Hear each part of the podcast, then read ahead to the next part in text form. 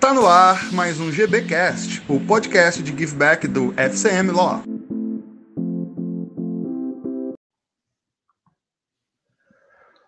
Fala pessoal, tudo bem com vocês? Bom, para quem não me conhece, meu nome é Rafael Buquerque, sou advogado do FCM Law e também sócio da MA Capital Family Office. Hoje a gente está aqui com mais um papo de mercado, trazendo aí grandes nomes do ecossistema de inovação, do ecossistema de investimentos. Ah, Para quem não se inscreveu ainda no nosso canal, é, inscreva-se aqui em algum, em algum lugar dessa, dessa tela, você pode se inscrever para receber os nossos outros papos também que estão rolando. Você consegue ver os vídeos dos papos anteriores, também a gente teve muita gente legal passando por aqui conosco. É, e a ideia é a gente trazer um pouquinho das experiências de, desses grandes empreendedores, grandes investidores aí do ecossistema, não só do Brasil, mas também do exterior, né? Hoje, especialmente aí, vinda é, diretamente da Califórnia, ela é uma brasileira, né, que está aí na Califórnia já há algum tempo, minha amiga Bárbara Minuzzi. Bárbara, primeiro, super obrigado, né, por ter aceito o nosso, nosso convite aí, ter dedicado um pouquinho do seu tempo para nós aqui. Um prazer, imagina, obrigada por convidar. Maravilha. Bárbara, de praxe a gente pede, é, logo no comecinho, assim, para gente, para você comentar um pouquinho da sua história uh, de vida, pessoa física mesmo, tá? Então, assim, como é que você começou? Pode trazer desde lá do Rio Grande do Sul, quando você ainda estava no mercado de vestuário, eu sei que você tem uma história aí bem desde novinha também, é um super exemplo aí para para as empreendedoras é, mulheres também, né, para todo mundo que está querendo entrar aí nesse, nesse ecossistema. Então, começa a falar um pouquinho da, da sua história até a gente chegar na Humana Family hoje, né?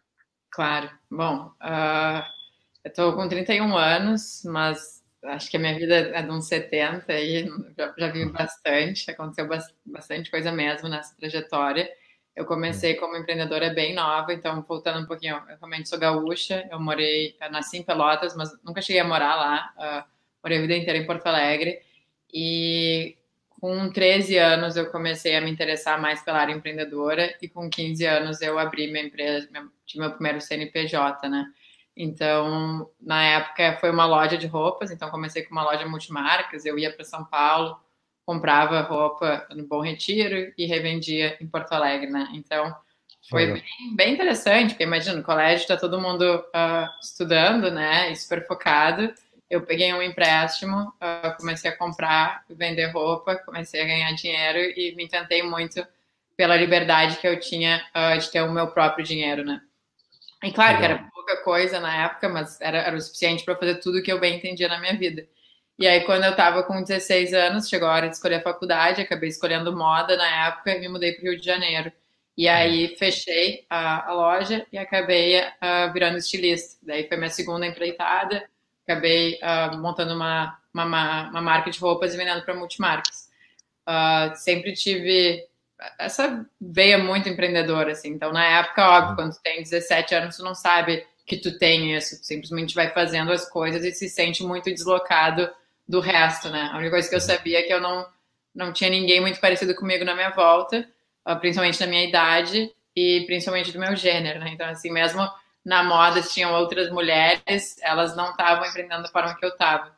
Então, foi bem uh, interessante, assim, ao longo de toda a minha trajetória, eu me perceber sempre muito isolada da maioria das pessoas, que eu acho que é uhum. como a grande maioria dos empreendedores se percebe até se encontrar com outros empreendedores, né?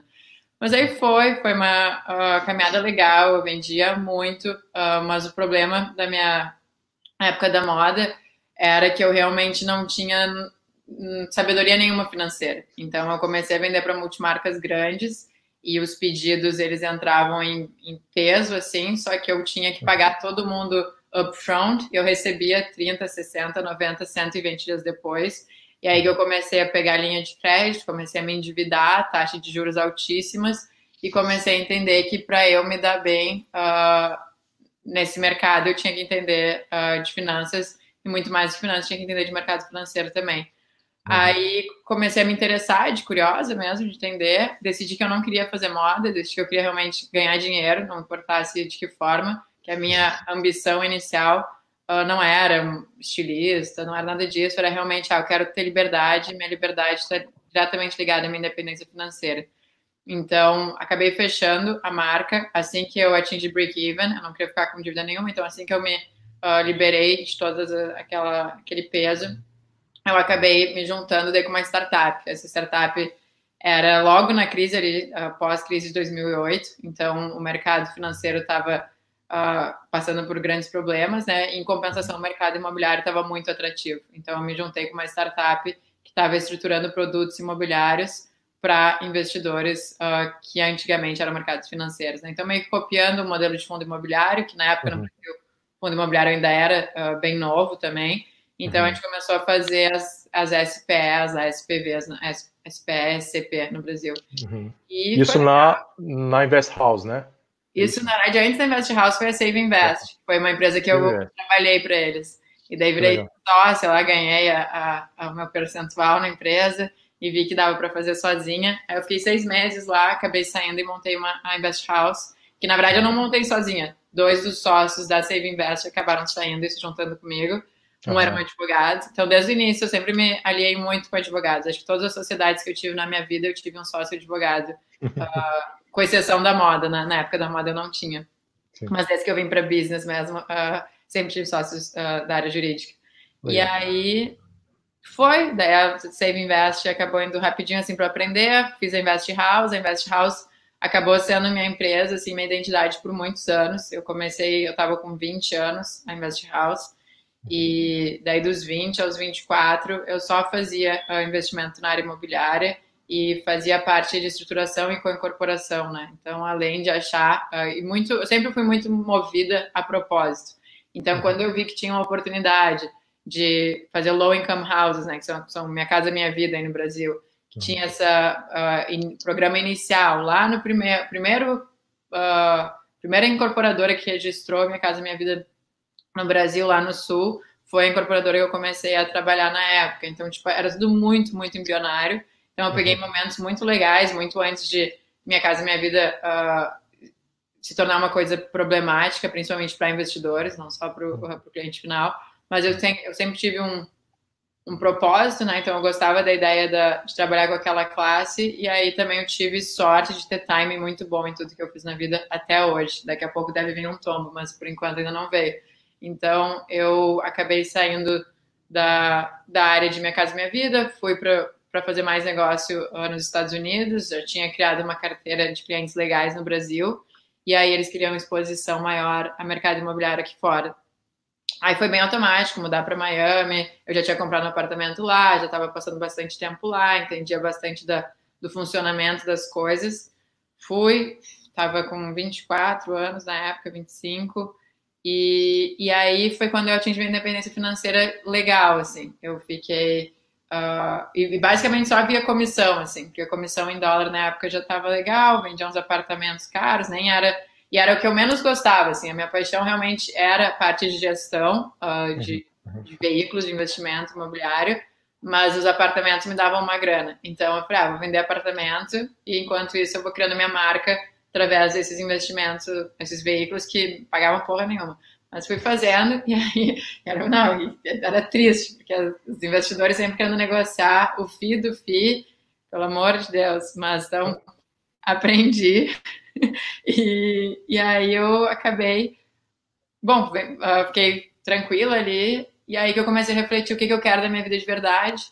Uh, não era trabalhar com aquele tipo de gente, e aquele tipo de gente eh, envolve várias coisas, envolve desde, desde o cabeça fechada, o tradicionalista, o machista, o sênior, toda aquela galera que eu não tinha prazer nenhum em reunião, eu falei, isso eu não quero na minha vida.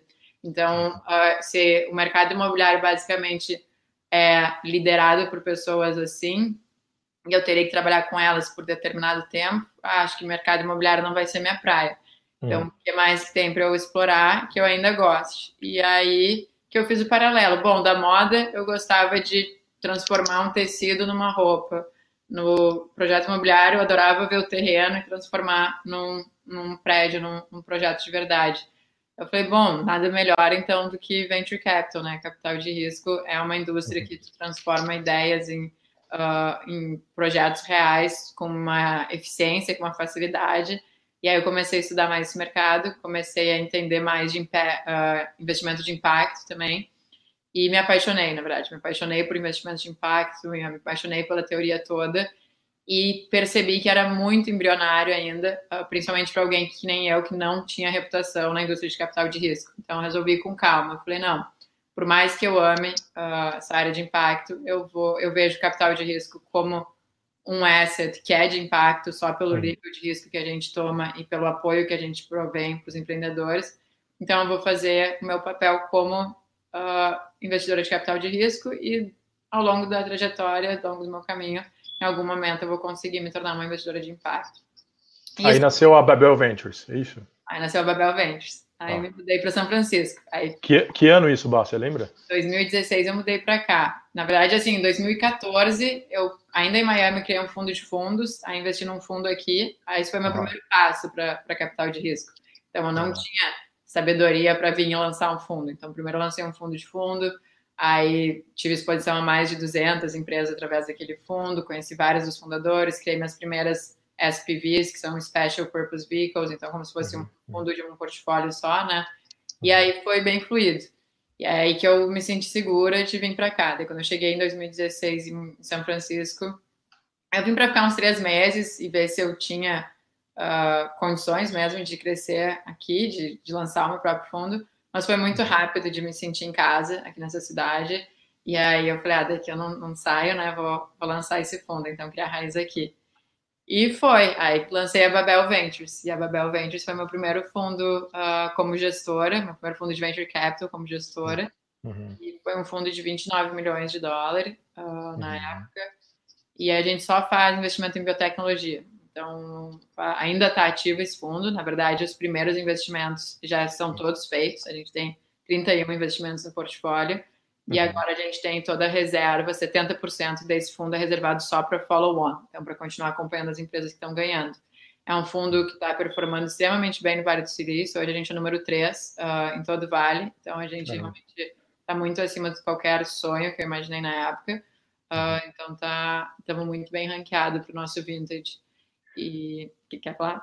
Não, é, eu, você tocou em vários pontos interessantes aí que eu, que eu, queria até comentar algumas coisas, que é, bom, você tinha vários, uh, digamos, vários estereótipos que iam é, totalmente contra uh, essa, essa veia empreendedora que essa, essa vontade de realizar que você tinha, né?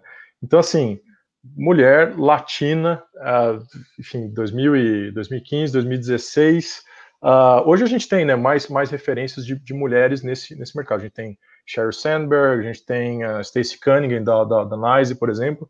Você vem de um mercado que não é o, esse mercado de, de venture capital, e aí, enfim, uh, essa, essa chegada no Vale do Silício, eu imagino que seja que, que tenha sido assim bem complicada nesse, nesse sentido, talvez de, de, de, estereótipos. Não sei se isso é assim hoje ainda, mas com certeza na época devia ser um pouco. Não sei se você sentiu é, essa essa, essa é, esses desafios assim, né? É que, na verdade, assim, eu acho que a Califórnia e o Vale do Silício, né, ele produz tantos unicórnios, ele produz toda essa uh, riqueza em termos financeiros mesmo, não é à toa. A, a, minha percepção dessa galera aqui é que eles têm a cabeça aberta, né? Então, tá. eles têm, uh, eles não são muito de julgar pelo rótulo, entendeu? Uh, uhum. No Brasil, eu fui muito acostumada a ser julgada pelo rótulo. Então aqui foi um paraíso, assim, eu nadei de braçadas, assim, eu cheguei lá cheia de trauma, que, que a pessoa ia estar tá achando que eu era isso, ou achando que eu era aquilo, e foi tudo para trás e me impulsionou. É por isso que as coisas aqui foram tão rápido, sabe? Tipo, o que me levaria com certeza aí uns 15 anos para fazer no Brasil, eu fiz em três aqui, sabe? Então, uhum. é, eu consegui ver, eu consegui ter percepção de de como as pessoas percebem o mundo quando eu vim para cá, que eu não tinha ideia, eu achava que era tudo igual e que todo mundo. Não, existe uma questão do, do ser open-minded, de estar tão aberto ao risco, de estar tão aberto a pessoas do mundo inteiro, e tu ouvir um sotaque forte de um indiano e de uma brasileira e de um outro, e aceitar e estar disposto a ouvir o que aquela pessoa está a uh, te dizer, que é uhum. muito único para cá. E eu tive que me adaptar também, porque mesmo eu era, imagina, eu era super de julgar as pessoas e de rotular as pessoas. Então, as minhas primeiras reuniões com empreendedores indianos ou chineses, que era muito difícil para mim entender um sotaque que eu não estava acostumada no início, eu internamente debochava deles, um, um, um racismo, uma, uma coisa uhum. boba assim, que a gente aprende na nossa cultura e que eu fui tirando de mim aos poucos. E eu uhum. acho que isso foi muito legal de eu ter aprendido aqui, porque o nível, o, o, alto nível de respeito que eles sempre tiveram de, por mim é o que eu tenho que retribuir quando eu vejo pessoas que também vêm de outros backgrounds, que não tinham a, a reputação, o histórico. Então, eu acho que é um lugar bem abençoado nesse sentido, assim, me senti muito, muito bem, bem quista aqui. Muito acolhida. Então, se foi, imagina assim, que se tivesse sido em outro lugar, talvez não, não, não tenha não, dado esse, esse resultado. Os Estados Unidos é um país que nem o Brasil tão grande, né? Dependendo do estado que tu cai, mesmo Miami, Flórida é extremamente machista. Sim. Flórida é extremamente conservadora. Uhum. É tipo assim, tem aquela galera que faz festa, mas fora a galera que faz festa e que tá lá para fazer nada da vida, né? É uma, é uma galera de business assim fechada, não é um, é um pessoal muito criativo, inovador. E tem, tem os criativos, também não dá para generalizar. Tem uma galera criativa, mas não na área financeira, entendeu? Entendi, que legal. Muito legal. Aí você comentou uma coisa interessante também. Você chegou aí com Babel com um portfólio aí sobre, sobre administração de mais ou menos 29 milhões de dólares, né? Foi isso que você comentou. Que para Vale do Silício é um, é um, é uma, um cheque pequeno, né? Assim, abaixo de 100, o pessoal aqui no Brasil não, não tem, não sei se a maioria tem, tem essa noção, mas abaixo de 100 milhões de dólares aí é pequeno ainda, né, para é, os empreendedores. É, é menor que pequeno, né? É micro que a gente chama. É, é micro, né? Então, assim, para imagino que você é, até você lançar o seu segundo fundo, você é, passou alguns alguns perrengues, porque é uma, é uma mentalidade diferente e, e a, a, na verdade é ao contrário, né? A briga é ao contrário. Os, os VCs meio que se cotovelam aí pelas melhores é. melhores startups. Tem um colaborativismo, tem, tem uma parte de colaboração, tem mas colaboração, mas é um clube. Então tu tem que escolher teus aliados muito bem. Uma vez que tu escolheu teus aliados, eles vão estar contigo e tu vai estar com eles e vocês vão estar o tempo todo uh, uhum. em conjunto. Assim. Chega uhum. o dia, eu já passo direto para eles. A gente chama de wisdom of the crowd, né? Sabedoria uh, da multidão, porque a gente, se a gente está co-investindo entre cinco, assim que tem um deal que passou pela minha diligência e que eu estou considerando assinar o cheque e se é um deal que, na verdade, é um pouco melhor até para eles, porque tem uma alocação maior e eu consigo pegar a alocação toda para nós, como um, um coletivo, uhum. uh, com certeza a gente vai estar fazendo uh, o deal em conjunto. Então, tem muita colaboração, uh, uhum. mas é muita competição. Assim como eu tenho meu grupinho de cinco, tem inúmeros grupinhos de cinco aqui competindo. Então, uhum. tu tem que encontrar teus aliados e, e aí são pessoas, né? O legal daqui é que é tudo através de pessoas, quem tu melhor te integrar, as pessoas que tu mais gostar de trabalhar junto, as pessoas que tu acha mais complementar na tua estratégia, uh, elas uhum. vão ser as mais uh, frutíferas para tua relação profissional, assim, com, com as suas investidas, né? Então, isso, isso, é muito bom. Em relação a ser muito pequeno, uh, eu acho que a gente chama de emerging manager, quando é um gestor emergente, né? Quando está no fundo 1 e 2 uhum. e microfund, quando são esses fundos abaixo de 100 milhões de dólares. Eu acho que ser um gestor emergente e ter fundos micro é uma vantagem bem bacana, assim, principalmente agora que eu, tenho outro fundo de fundos e eu invisto bastante em growth também. Eu uhum. eu amo investir em gestores emergentes, não só porque eu sou uma, mas porque eu acho que a qualidade uh, e a sede que os, os, gestores emergentes têm é muito alta. Então, eles performam melhor. E, e a base de dados é bem clara, todos, uh, não todos, mas a concentração de gestores emergentes performando muito acima de Andreessen e Sequoia hoje é muito alta. Então, uhum, isso me deixa muito otimista com essa classe. E, claro, como é de se prever, a partir do fundo 3, eles ficam muito mais acomodados, porque não precisam estar se provando tanto. E, claro, que o retorno também passa a não ser tão atrativo mas eu gosto, e aí vai direto na tua pergunta. Claro que é difícil, claro que tem que estar com muita sede para achar o teu lugar aqui, e tem que ser. Eu sempre fui uma pessoa bem estratégica em tudo na minha vida, e talvez lá atrás, de novo, eu não sabia que eu era uma pessoa estratégica, hoje eu tenho convicção e clareza dos meus pontos fortes, então, assim, estratégia sempre foi, e assim que eu lancei a Babel, na primeira semana, eu trouxe o Ryan, que era o fundador da IndieBio. A IndieBio é a maior incubadora de biotech do mundo. Ele saiu da IndieBio, se tornou meu sócio na Babel na semana 1. Então, em uma semana de lançamento da Babel, assim, a gente era nada, a gente virou o, o primeiro fundo early stage de consumer biotech do Vale do Silício, que, uh, e daí liderado por uma mulher, foi a primeira latina a ter um fundo e tal. Então, criou um buzz muito rápido de reconhecimento. E aí o Ryan tinha um deal flow de 10 anos trabalhando em biotecnologia aqui no Vale. Ele era professor da Singularity e assim por diante. Então, tipo, um monte de conexões que nos bombardeou, assim, nos inundou de deals. E aí, quer perguntar? Vai. Não, não, não pode, pode, pode, pode, pode e... Eu vou falando se deixar. Mas aí Aí eu acho que foi muito disso, de primeiro pegar o deal flow, uh, aí a gente foi muito inundado, na verdade, aí de novo teve que ter estratégia na execução. Porque se a gente fosse ficar averiguando e tipo, analisando de tudo que era área dentro de biotecnologia, fica muito difícil da gente fazer uns tiros certos. Então a gente começou a dividir nossa tese por trimestre. Então, primeiro trimestre, uh, medical devices. Aí o segundo trimestre, blockchain para a área de saúde. Terceiro trimestre, proteína limpa. Quarto, cannabis. Então a gente foi indo e daí cada trimestre a gente ficava imersos nessa indústria. Então os nossos analistas também, para entender o máximo possível. Uhum. E aí a gente fazia os investimentos de acordo. E legal. foi bem legal, está sendo bem legal. Legal. A gente já desceu bastante no, nessa questão de, de, de, como funciona o deal flow de vocês aí, mas eu queria que você voltasse um passinho atrás e explicasse o, o que é o Mana Family hoje, né, depois da, da, da, da Babel, é, enfim, é, e como é que você conseguiu, como é que você cavou esse, esse lugar ao sol? A gente sabe, por exemplo, que o, os demo days da, da, da, da, da YC, por exemplo, é um, é um, é super, são super disputados, né, para você ter um deal flow legal, para você ter acesso a, a, boas startups também. Como é que você chegou a esse, a esse montante aí, se não me engano, 250 milhões de dólares sob gestão, e como é que você cavou esse espaço aí dentro desse, vai, vou, vou dizer clube aí, aí você me corrige se eu se eu estiver usando um termo ruim aí, tá? Não, não, acho que é, é justo chamar de clubinho mesmo, é um clube. Uhum. E Bom, eu acho que assim, eu lancei a Babel, aí logo depois da Babel eu lancei a Awesome, que é um segundo fundo que eu tive com outro sócio de nova estratégia. O meu sócio no fundo de blockchain foi o primeiro empreendedor a fazer um ICO no topo do Ethereum, então foi uh, o primeiro unicórnio também no, uh, na área de cripto. Então foi um, uh, foi uma pessoa muito importante para ter deal flow em blockchain. Então, de novo, lançamos o fundo, uma estrutura muito parecida com a Babel, eu como gestora e eu como uh, investidora, né, a, a uhum. que a gente chama.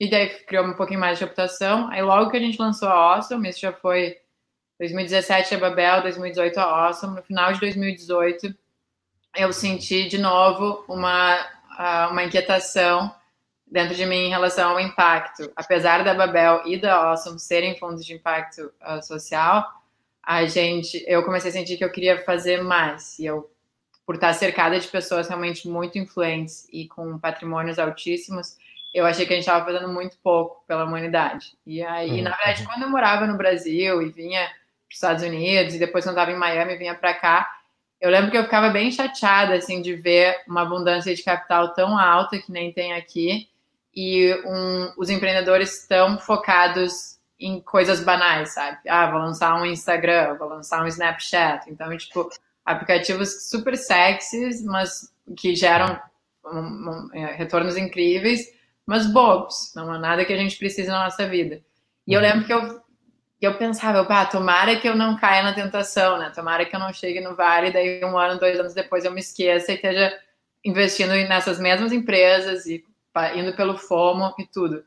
E é super difícil não uh, cair nessa tentação, tá? É bem tentador. Os empreendedores dessas empresas sexys e não tão necessárias são muito bons, então eles te convencem, tu fica encantado com, com o projeto, com a ideia, e tu sabe que vai ter retornos financeiros incríveis, então realmente é difícil. Então, para não me sentir culpada também e não, e não machucar a minha reputação como investidora, porque ainda é prioridade eu, eu retornar, uh, uh, retorno, uh, ter retornos financeiros muito altos. Uhum. Eu, eu queria achar um híbrido, né? Aí eu comecei a ver que existia a possibilidade de fazer um family office, né? E daí um family office que fosse mais voltado para a área de impacto. Então, onde eu estruturaria tudo, e aí conversando com os meus amigos que tinham um patrimônio legal, todo, toda a galera aqui de tech, empreendedores principalmente, Uhum. Eu vi que existia um desapego muito alto ao, ao, dinheiro. Assim, a galera que trabalha muito, mas ninguém nem sabe quanto tem no, no banco. Ninguém tem tempo para gastar, para ser bem sincero. Tipo, eu não tenho carro, nem meus amigos têm carro. Eu não tenho casa uh, em São Francisco, o meu aluguel é, é, bem alto, mas eu amo, porque me dá uma liberdade de eu mudar para qualquer lugar. E assim é todo mundo. Então, não importa o quanto a gente atinge, a gente acaba se desapegando muito dessa coisa do ter, sabe? E aí eu percebi uhum.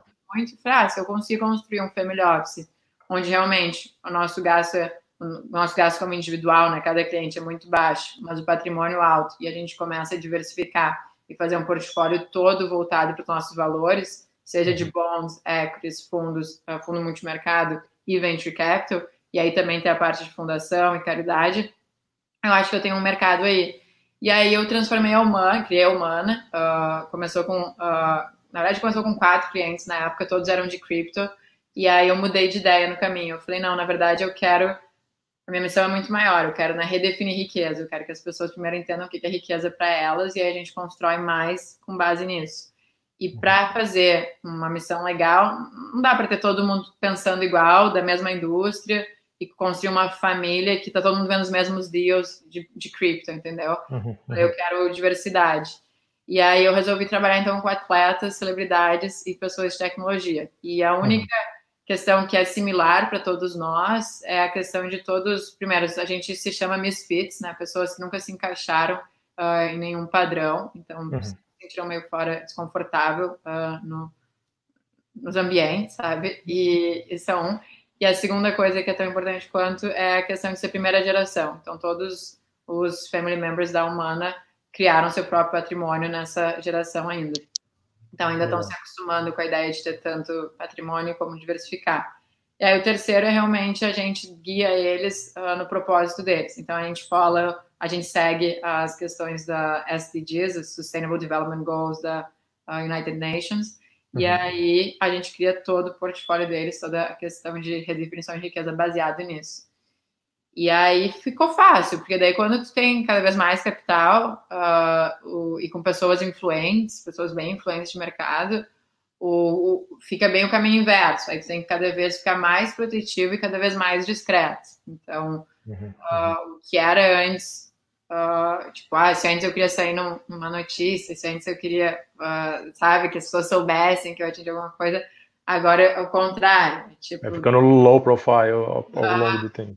E é um exercício, é uma coisa bem, bem interessante, assim, ter que se educar a, ao quão privado tem que ser para determinados assuntos, ao quão protetora tem que ser, ao quão fácil tem que ser passar deal, porque a gente recebe muitas, muitas, muitas oportunidades. Então, o nosso time é forte, é sólido, a nossa diligência é legal e é uhum. rápida. Eu acho o nosso time mais, principalmente se comparar com a indústria de family office, nossa diligência deve ser a mais eficiente que existe, mas uh, ainda assim uh, pode ser mais, entendeu? Preciso de mais automatização, preciso de, de mais velocidade em tudo que a gente está fazendo.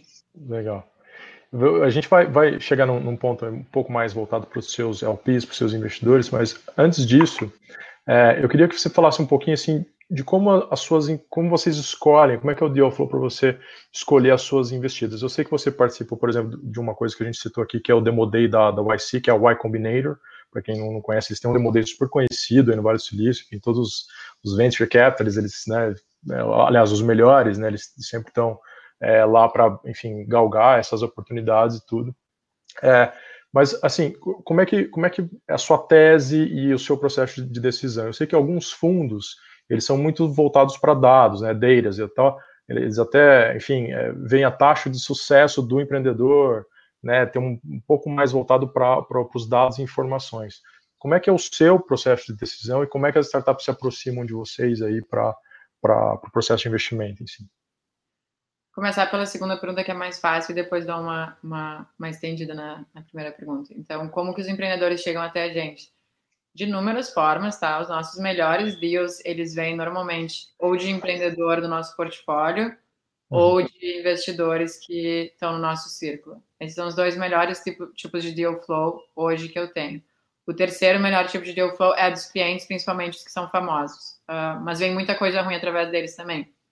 Como eles estão muito expostos, tipo, vem de tudo, então não vem só a tecnologia. Então, é de se entender que, que não seja tão qualificado. Mas uhum peneirando, vem muita coisa boa por eles também. Então, esse seria o terceiro. quarto uh, deal flow interessante é os sócios dos fundos, eu, o Ryan, qualquer, todos os fundos têm sócios, né, que, que, eu, que eu administro. Então, todos esses sócios especialistas acabam sendo um ótimo gerador de deal flow. E aí, o que eu menos gosto, uh, mas a gente sempre recebe, às vezes dá sorte, é LinkedIn, Instagram, e-mail direto no nosso site. E que eu digo que eu não gosto é porque realmente são os empreendedores mais despreparados de todos, sabe? Eles vêm uhum. muito cru, eles mandam perguntas fracas, o approach deles é fraco, a mensagem, a forma que eles mandam já é meio que um pass pelo tipo de mensagem, sabe? Uhum. Então, assim, a gente tem um bom termômetro, né? Vendo tantos dias e daí já sente pela, pela pegada do empreendedor como ele está se aproximando de ti. E é uma pena. Uh, então, eu acho, mas a gente recebe tudo que é lado, e como a gente, isso que eu acho que algumas pessoas elas ficam com medo de nos mandar deal e tal, eu vivo disso. Eu só tenho como ganhar dinheiro se eu investir bem. Então, uhum. me mandem todos os dias, não me importa nenhum. Quanto mais eu vejo, melhor eu fico. E sinto muito se o seu deal não é bom e eu tiver que passar, sabe? Mas uh, prefiro receber a mais. Então, não fiquem como se alguém está assistindo é empreendedor. Pode mandar, se for fraco, rapidamente tu vai saber. E se for bom, tu vai entrar na nossa diligência. E aí vem para outra pergunta: diligência. Uhum. A gente tem um processo bem estruturado hoje, tá? Primeiro tem a análise rápida, é quick analysis que a gente chama. Então, análise uhum. rápida. Primeiro, assim, hoje eu só entro no, no, comitê de investimento. Eu não analiso nada dos, dos deals na parte inicial. E eu entro uhum. no comitê de investimento de cada um dos fundos que eu, uh, que eu administro. Tá. Então, os deals chegam, uh, a gente tem uma pessoa que é o Diego, que ele é, lidera uh, o nosso deal flow management. Aí ele passa para o time de investimento. O time de investimento faz análise rápida. Da análise rápida, normalmente aumentou o número de deals que vão para diligência, porque a qualidade dos deals também aumentou durante a quarentena, tá? Uh, foi engraçado, a gente achou que ia ser o contrário, mas desde esse segundo trimestre desse ano, o nosso número de diligências aumentou muito comparado aos outros anos. A gente passava com muito mais velocidade, uh, muito mais facilidade antes. Uhum. Então, hoje a gente tem uma média de 30% dos deals que a gente recebe vão uh, ah, para a diligência. Esse trimestre, eu acabei de fazer o relatório, a gente teve 670 empresas recebidas uh, nos três meses. Wow. 20% delas foram para a diligência final, 33%, para ser bem exato, foram para a diligência final. E aí, dessas, só a gente teve, agora não lembro direitinho, mas acho que foi 50, uh, um pouquinho menos, ou 54, uma coisa assim, que foi para o comitê de investimento de diferentes fundos, mas o total uh, foi um número na casa de 50. E aí foi interessante, a gente tem feito mais de um investimento por mês, então não, a gente não diminuiu o passo em nada por causa da Covid. Uh, eu acho que só também na questão da estrutura de diligência, cada fundo uh, segue SDGs, então, e cada fundo tem suas verticais, então tem fundo que vai ser a número 3, 4 e 5, outro uhum. vai ser 3, 9 e 12. Então, uhum. cada fundo tem a sua uh, diligência, sua estrutura de diligência, e os analistas seguem aquela estrutura. O que pode acontecer é, uma vez a gente recebe um deal pela Babel, que é um ótimo deal para do contra. Aí a Babel passou o investimento, mas a do contra tem interesse. Então, a gente consegue, através do Family Office, dividir entre os diferentes fundos e mesmo para os nossos clientes uh, que não são, não têm fundos próprios, entendeu? Então, isso pode uhum. acontecer. E e aí vou falar da da quer falar da corona também na quarentena? Na, na, na, verdade, eu ia me dar uma pergunta do Gabriel Laender aqui, que é a qual, qual, qual a diferença né, nesse processo de nesse processo de tomada de decisão do venture capital tradicional e do impact investing, né? Se vocês olham a ESG, se vocês olham alguma questão mais sustentável para para essa, essa análise, como é que, que muda? É bem, bem, bem diferente. Eu acho que primeiro para o investidor de capital de risco tradicional, é, é muito mais fácil tu investir em deals bons quando tu não está preocupado com o impacto, entendeu? Tu é, tem muita coisa legal com um empreendedor foda e que tu vai ficar checando, uh, primeiro, qualidade do empreendedor, quantas saídas ele teve, que, que business que ele tá, o mercado, os, o, as métricas, que os miles, cada indústria tem seus milestones, os milestones que tu vai estar checando. Os deals mais sexys são os que vão. E sexy, uh, entenda como realmente os Ubers, Snapchats, tá? A gente chama de sexy aqui esse tipo de deal, não, não nada. Uh, não é tipo moda, não é uma coisa tipo super sexy. Tipo assim, é sexy, tá? Uh, então, esses deals, eles, eles são fáceis de fazer um investimento para o investidor tradicional de capital de risco e não são para gente. A gente tem que realmente achar as ESGs, SDGs para gente e ver o, se a gente consegue de fato justificar e se não estamos traindo nossos valores. E aí, claro, dependendo do quão impactante é, uh, indo para o lado legal daí do impacto, por exemplo, proteína limpa, uh, lab grown meat, like carne criada em laboratório, essas coisas, uhum, tipo, uhum. a gente tem tantas formas de mensurar o positivo impacto que a gente tem com investimentos desses e o, o quanto a gente consegue aniquilar negativos impactos se a gente acaba com uma indústria tradicional que existe hoje, que esse é um investimento que é sexy, é interessante, mas é 100% impacto, entendeu? Então, uhum. esses são muito mais fáceis para a gente realmente dizer que é de impacto e tudo, e daí o que é mais desafiador, eu acho, para o investidor de capital de risco que é voltado para impacto, é justificar coisas que não são tão óbvias sem, ter, sem ser tão criticado, entendeu? Tipo, uhum. tem muita coisa que a gente considera de impacto, e por isso que cada fundo tem a sua, porque o que um fundo considera de impacto, o outro não considera, é bem específico mesmo, e porque é muito fácil julgar. Então a gente decidiu fazer dessa forma justamente porque vamos ser verdadeiros para os nossos valores e atingir os resultados para as métricas que a gente acredita uh, serem para o bem. Se o resto do mundo uh, desacredita, tudo bem. Mas aí, um pouco menos só de mim, em relação a realmente impacto e capital de risco, a maioria dos fundos de impacto tem seus próprios uh, reports de impacto e cada um cria sua própria forma de, de métrica. Alguns seguem benchmark mesmo da, da United Nations, again, para realmente seguir e atingir uhum. aqueles uh, objetivos. Mas a, a maioria, como não tem um standard, e a gente pesquisou bastante mesmo, uhum. a gente faz o nosso, entendeu? Eu acho que é válido. No início eu também criticava, ah, bobagem, vai ficar criando própria métrica, é meio que bullshit, entendeu? Tá só inventando uhum. história. Mas a verdade é que não. Como realmente é um mercado ainda pouco, muito embrionário, é melhor uhum. tu fazer de forma genuína. E se tiver que mudar lá na frente, maravilha, tá todo mundo evoluindo, do que não fazer porque tu acha que não tá fazendo bom o suficiente, sabe? Exatamente. E é, eu acho que é bem aí que você se diferencia também do, do, do restante do mercado. Você fica muito standard, né?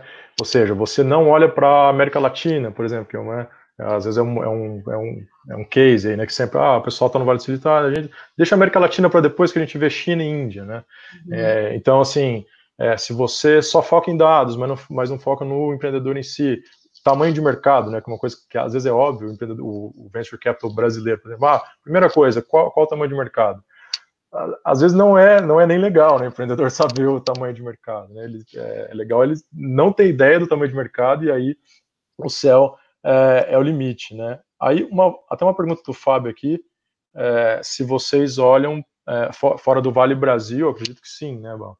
A gente olha para o mundo inteiro, a gente não tem restrição geográfica. A Babel tinha, a Babel só investia nos Estados Unidos. Uh, a gente teve um investimento no Brasil que foi exceção, mas o nosso mandato para o fundo da Babel na época não, não, não podia. Por questões meio óbvias, assim, era meu primeiro fundo, queria navegar aqui e, e me provar primeiro. Mas hoje a gente não tem nenhuma restrição geográfica. Agora, durante a quarentena, olhamos bastante para o Brasil, vimos oportunidades bem legais. Ainda não estamos uhum. no tech, mas tem dois investimentos em diligência final que parecem bem interessantes. Um terceiro que a gente já negou, mas a gente foi bem, bem longe com eles, assim, foi bem legal conhecer mais da oportunidade. E, e, claro, ajuda muito quando tem um brasileiro no time. Tipo assim, o nosso time, infelizmente, ele é nosso time de investimento. A gente tem uma brasileira e o restante todos, eles são americanos é, não tem ninguém né, gringo, não tem ninguém, nem imigrante, mas assim, é todo mundo americano mesmo. Então eles têm um pouquinho mais de dificuldade de ver oportunidades em mercados que eles desconhecem. É muito mais fácil para eles uhum. entenderem aqui. Então esses, essas oportunidades no Brasil eu aloco para a analista brasileira. Uhum. Ela é muito mais rápida de entender e realmente sentir oportunidade. Eu até testo às vezes, coloco para dois fazerem para ver o contraste da análise porque a percepção de mundo é completamente diferente. Então, uhum. com certeza dela vai estar muito mais positiva e cheia de insights do que o americano fazendo uma, uma análise de uma empresa brasileira, sabe?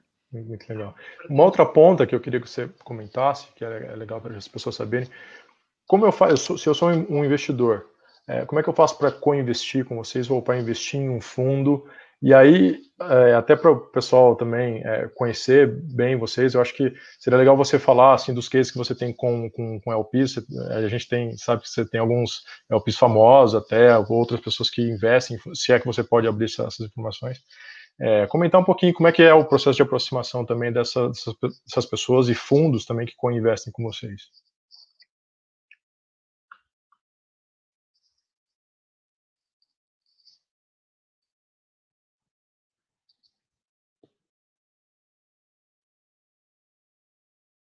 Travou um pouquinho aqui, pessoal.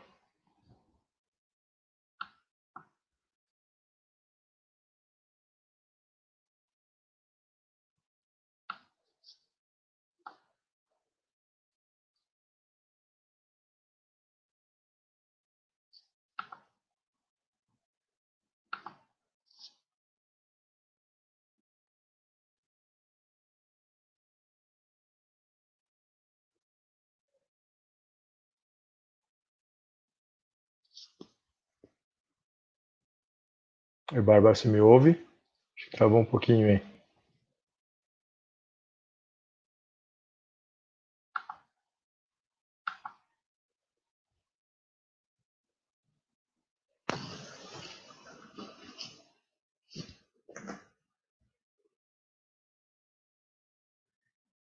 Vamos só aguardar um pouquinho, pessoal, ver se eu, se eu consigo colocar a Bárbara de volta aqui. Acho que ela teve um probleminha técnico lá.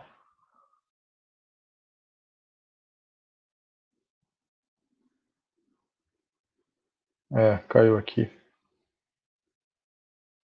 Vamos ver se a gente consegue retomar.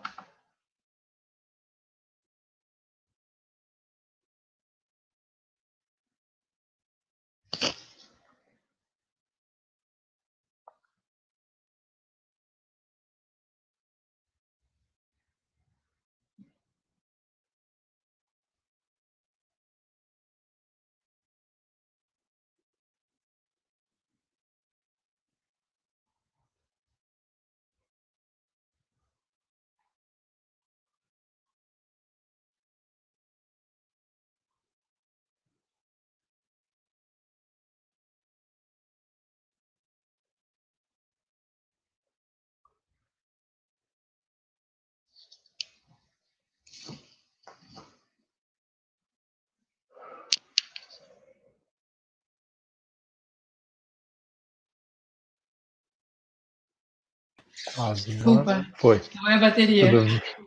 Tranquilo. Então, a, gente estava bem no ponto lá do, uh, dos seus LPs, né? Eu queria que você comentasse um pouquinho é, de como é que as pessoas se aproximam de vocês como investidores e co-investidores, tá? Se tem um processo, qual o tamanho do cheque precisa ser, se cada fundo tem um cheque. E aí, enfim, até fica à vontade de citar alguns LPs, né? Eu sei que você tem alguns LPs famosos aí, então é legal o pessoal conhecer também. Tá, então assim, a gente. Hoje a gente não tem nenhum fundo aberto, uh, todos os fundos estão fechados, está tá na época de investimento.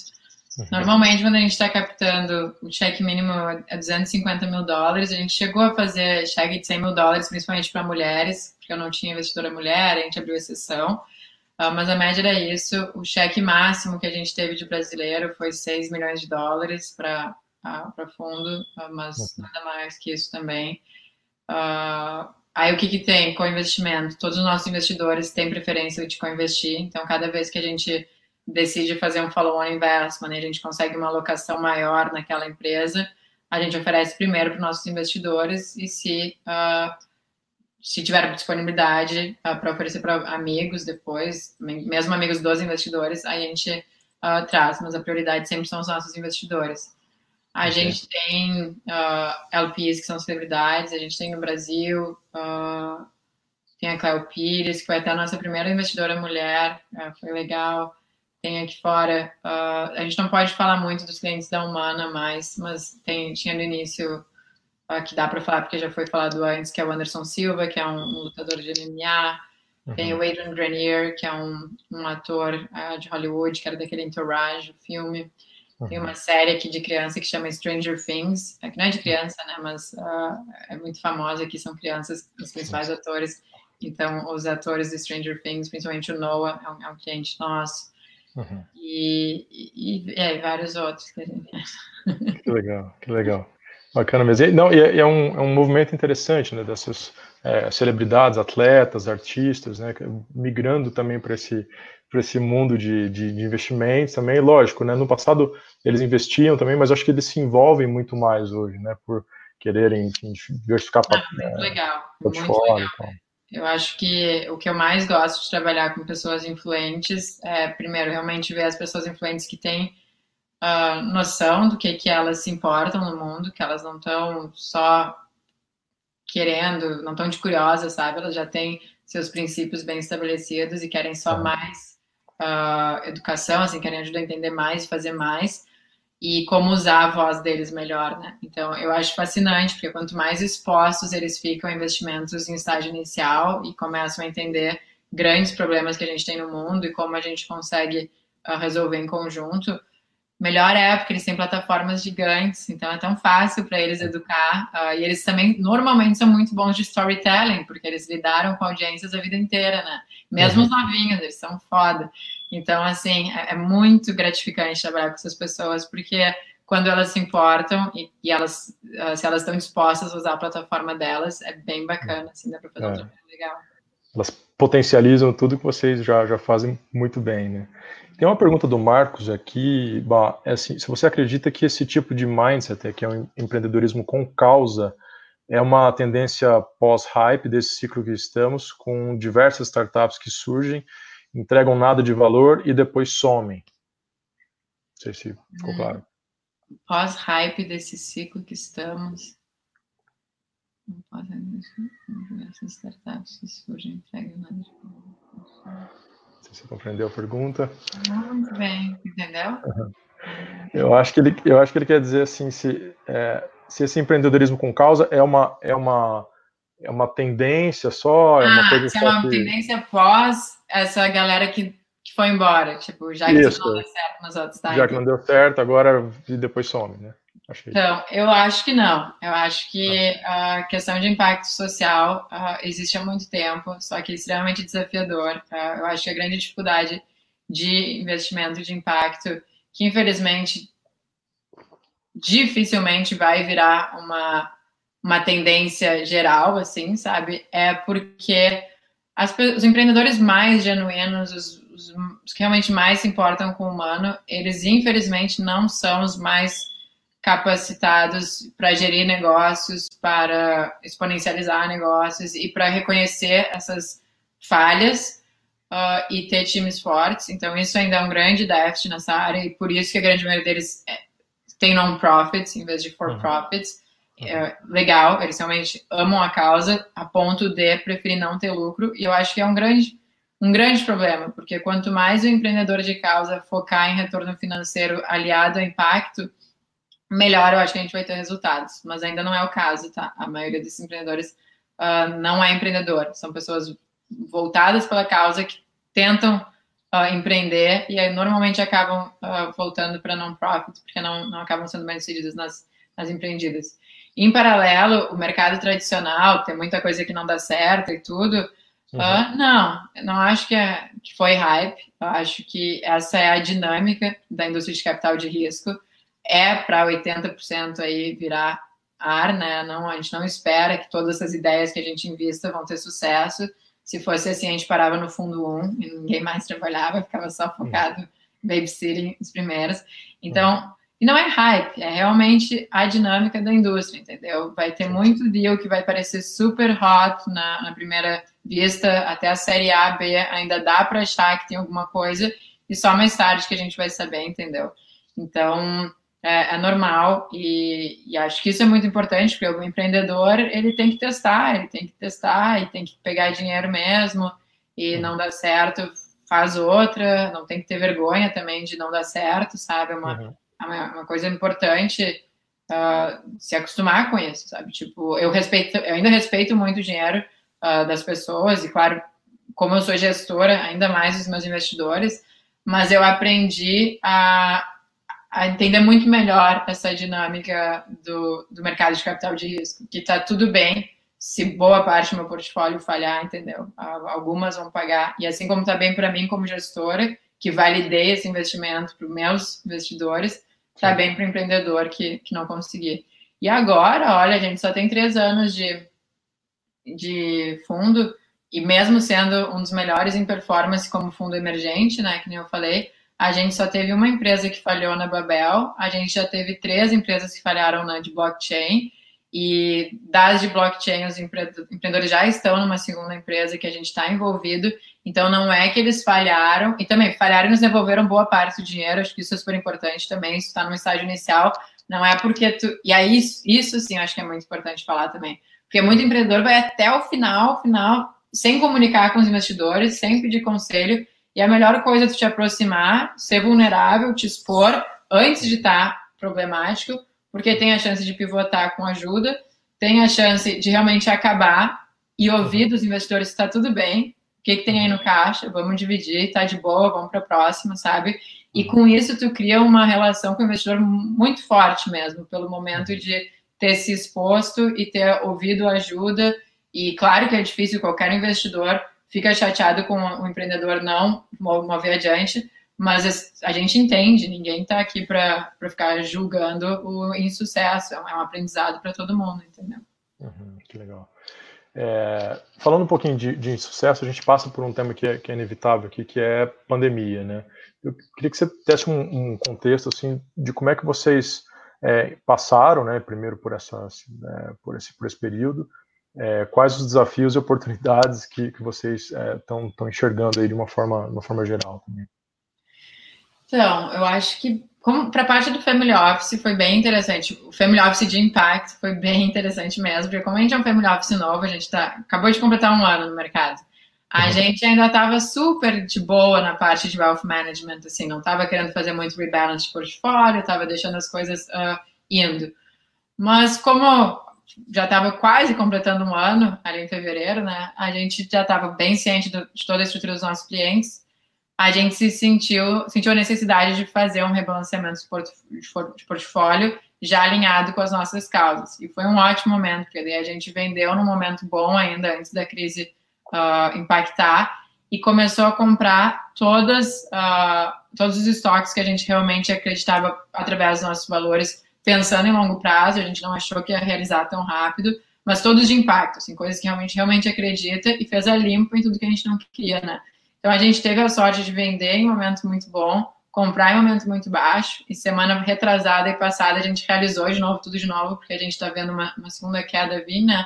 Então a gente já realizou. E daí foi legal, porque em três meses a gente performou melhor do que o que eles tiveram a vida inteira do, do, dos financial advisors deles. Então foi sorte de novo pura, que nem quando eu fiz lá Minha Casa Minha Vida, tem, tem uma, uma, umas coisas uhum. legais que acontecem, mas uhum. é uma reputação muito rápida. Então, para a parte de wealth management até agora foi muito boa e a gente foi um pouco mais ousado. Agora, nessa segunda uh, estratégia, a gente vai até ser menos ousado, mas a gente também teve esse ganho inesperado que nos permitiu tirar parte do capital para reinvestir em venture capital, que é o nosso core.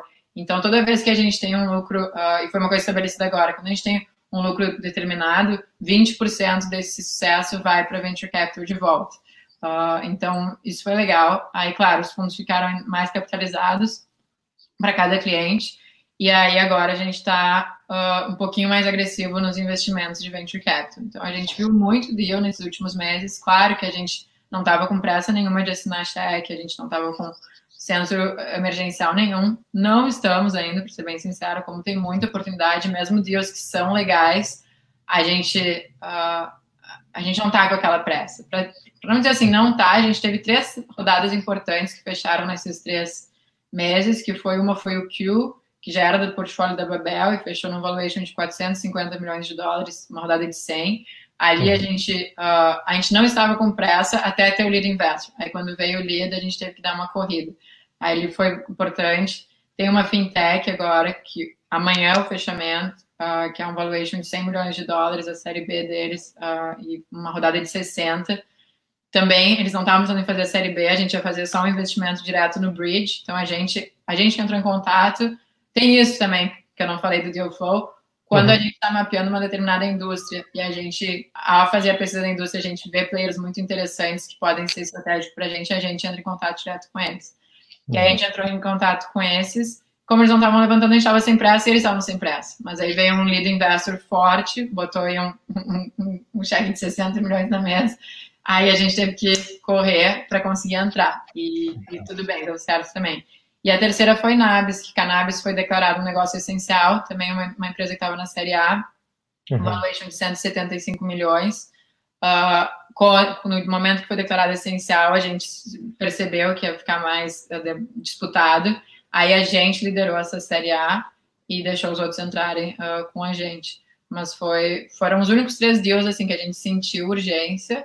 Uhum. Teve outro dia, assim, que a gente sentiu urgência por causa das celebridades, Oprah, tá? Quando tem uma galera, assim, muito quente dentro, a gente fica meio tipo, puta, será que a gente tem que dar atenção? Ou é só. É aquele FOMO, né? O, o é, medo de perder, né? Ah, então, a maioria das vezes é só o FOMO. A gente tem que respirar, olhar de longe e, e ver. Uhum. Então, mas a gente está vendo muita, muita oportunidade. Acho que para o brasileiro, assim, com esse dólar, uh, é um ótimo momento para fundos aqui do Vale estarem olhando para o Brasil. Com o momento do Brasil, que é, eu ainda acho que muita coisa vai dar errado no mercado de capital de risco no Brasil, mas ainda não deu. É a mesma coisa, se o meu fundo 1 ainda der errado, tanto faz. Agora eu estou no topo do meu momento de fundo. Se eu quisesse lançar um fundo 2 da Babel, é agora, porque os números não mentem. O Brasil está num momento ainda muito bom. E com esse dólar, de novo, faz todo sentido o empreendedor capaz, ele, ele deveria estar muito preparado em apresentar o que, que significa o mercado brasileiro hoje, porque ninguém sabe o que é real, ninguém sabe qual é a diferença da, da nossa moeda para o dólar, ninguém está nem aí para o que está acontecendo aí. Eu acho que o brasileiro, o empreendedor, na verdade, tem a mania de achar que as pessoas sabem o que está acontecendo no mundo deles e principalmente no país deles, e ninguém se importa, tá? Ninguém está nem aí, está falando na sua própria bolha. Então, quanto mais preparado o, e mais paciente o empreendedor é para educar um investidor por, pelo setor, e eu vejo que ninguém faz, é, tipo, é bizarro, não tem esse discernimento de que não, o investidor ele não tem noção do que está vivendo. Então, assim, é realmente explicar o momento e aí explicar a tua empresa, porque não é o contrário. É muito difícil, com a quantidade de empresa que a gente recebe aqui, achar que o deal lá no Brasil vai ser melhor do que está aqui no nosso quintal, que tem 15 caras dizendo que é ótimo o deal, entendeu?